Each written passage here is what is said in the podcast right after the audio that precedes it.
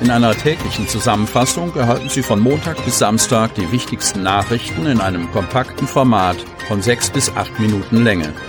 Am Mikrofon Dieter Büge. Zunächst folgt ein kurzer Werbebeitrag der Marbau Service GmbH.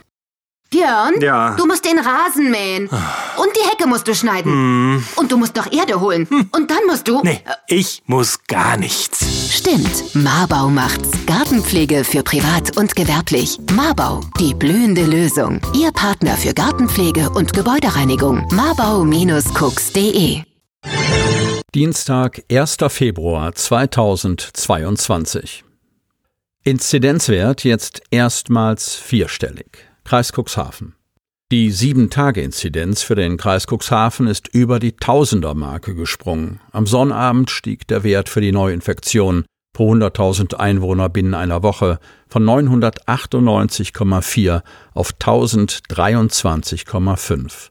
Sonntag ging es sogar rauf auf 1056,2, wo der Wert auch am Montag noch lag. Damit befindet sich der Inzidenzwert im Cuxland erstmals seit Pandemiebeginn im vierstelligen Bereich. Eine Entwicklung, die zu erwarten war, denn die derzeit vorherrschende Omikron-Variante ist erwiesenermaßen deutlich ansteckender, ordnet Landrat Kai-Uwe Bielefeld ein.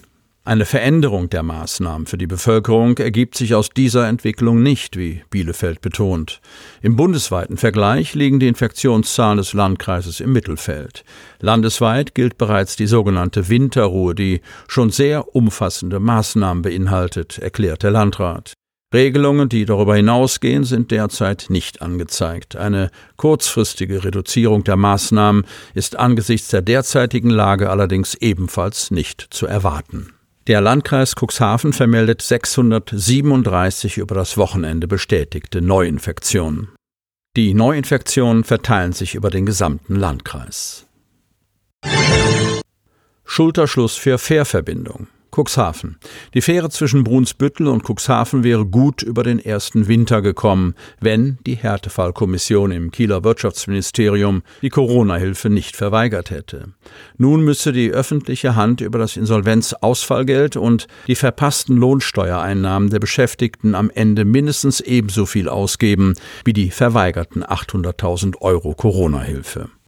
Diese Auffassung vertritt der Geschäftsführer der Elbferry GmbH Heinrich Ahlers, für die am Montag offiziell die Insolvenz begonnen hat. Derweil geben die Städte Cuxhaven und Brunsbüttel die Hoffnung auf einen Neustart der Fährverbindung nicht auf. Gemeinsam mit den dazugehörigen Landkreisen setzen sich die Verantwortlichen für einen langfristigen Fährbetrieb zwischen den beiden Städten an der Elbe ein.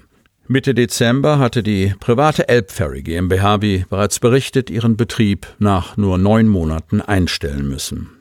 Um die Grundlage für eine mögliche Wiederaufnahme des Fährbetriebes zu schaffen, traf sich am 21. Januar die Cuxhavener Seite um Oberbürgermeister Uwe Santja und Landrat Kai-Uwe Bielefeld mit Brunsbüttels Bürgermeister Martin Schmedje und dem Dietmarscher Landrat Stefan Moordig zu einem ersten Austausch im Rahmen einer Videokonferenz. Ziel der vier Befürworter der Elbverbindung ist es, ein neues Gutachten auf den Weg zu bringen, um die Bedingungen herauszuarbeiten, unter denen die Fähre langfristig wirtschaftlich betrieben werden kann. In den Bereichen Wirtschaft, Verkehr und Tourismus profitierten beide Elbregionen von der schnellen, zuverlässigen und umweltfreundlichen Überquerung, heißt es in einer Pressemitteilung.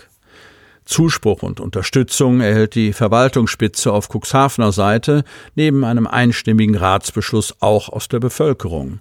Die Zahl der Unterstützer in der von Ulrike Heuberger Mitte Januar ausgerufenen Bürgerinitiative Pro Fähre wächst von Woche zu Woche. Am Mittwoch will sich die Initiatorin mit einigen Aktiven zusammensetzen, um über Aktionen für dieses Frühjahr zu beraten. Breite Unterstützung für die Fair-Initiative gibt es auch auf Brunsbütteler Seite. Außer einem klaren Votum der Kommunalpolitik für die Fährverbindung haben fast 4000 Menschen eine Petition an den Landtag unterschrieben.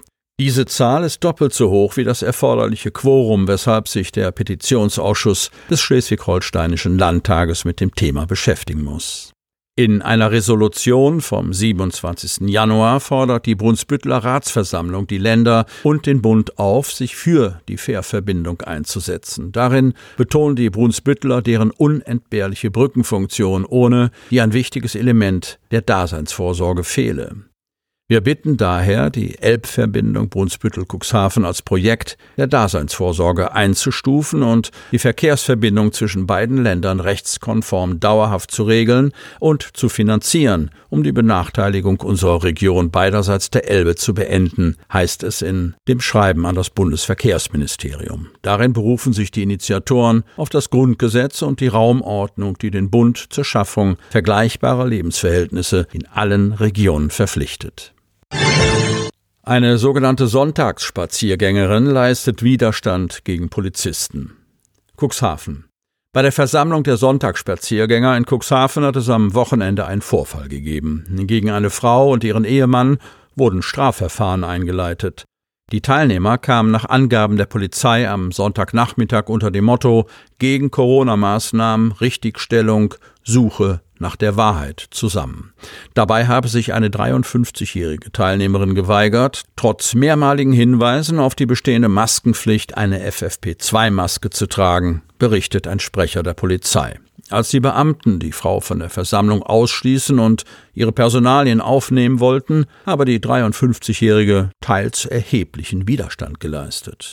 Auch ihr ein Jahr älterer Ehemann habe versucht, die polizeilichen Maßnahmen zu unterbinden und ebenfalls Widerstand gegen die Polizeibeamten geleistet. Weiterhin habe sich die Frau geweigert, Angaben zu ihrer Person zu machen. Da somit ihre Identität nicht feststand, wurde sie für weitere Maßnahmen zu einer Polizeidienststelle gebracht, erklärt der Sprecher. Auf der Wache habe die Demonstrantin erneut Widerstand gegen die polizeilichen Maßnahmen geleistet. Letztendlich wurde ihre Identität festgestellt. Anschließend wurde sie entlassen. Gegen die 53-Jährige und ihren Ehemann wurden nach Angaben der Polizei entsprechende Strafanzeigen gefertigt. Nach Schätzungen nahmen über 100 Personen an dem sogenannten Sonntagsspaziergang am vergangenen Wochenende teil. Damit Sie ab sofort keine Podcast-Folge mehr verpassen, benötigen Sie lediglich einen sogenannten Podcatcher. Auf den meisten Smartphones ist dieser bereits vorhanden. Falls nicht, dann suchen Sie ganz einfach in Ihrem App Store nach einem kostenlosen Podcatcher wie zum Beispiel Spotify, Apple Podcast oder AntennaPod. Selbstverständlich können Sie unsere Podcast-Folgen auch direkt über unsere Website unter cnv-medien.de slash podcast anhören. Die hörten den Podcast der CNV Medien, Redaktionsleitung Ulrich Rode und Christoph Käfer. Produktion Rocket Audio Production.